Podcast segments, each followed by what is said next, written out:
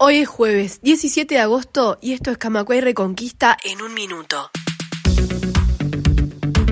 El agua aún no es potable.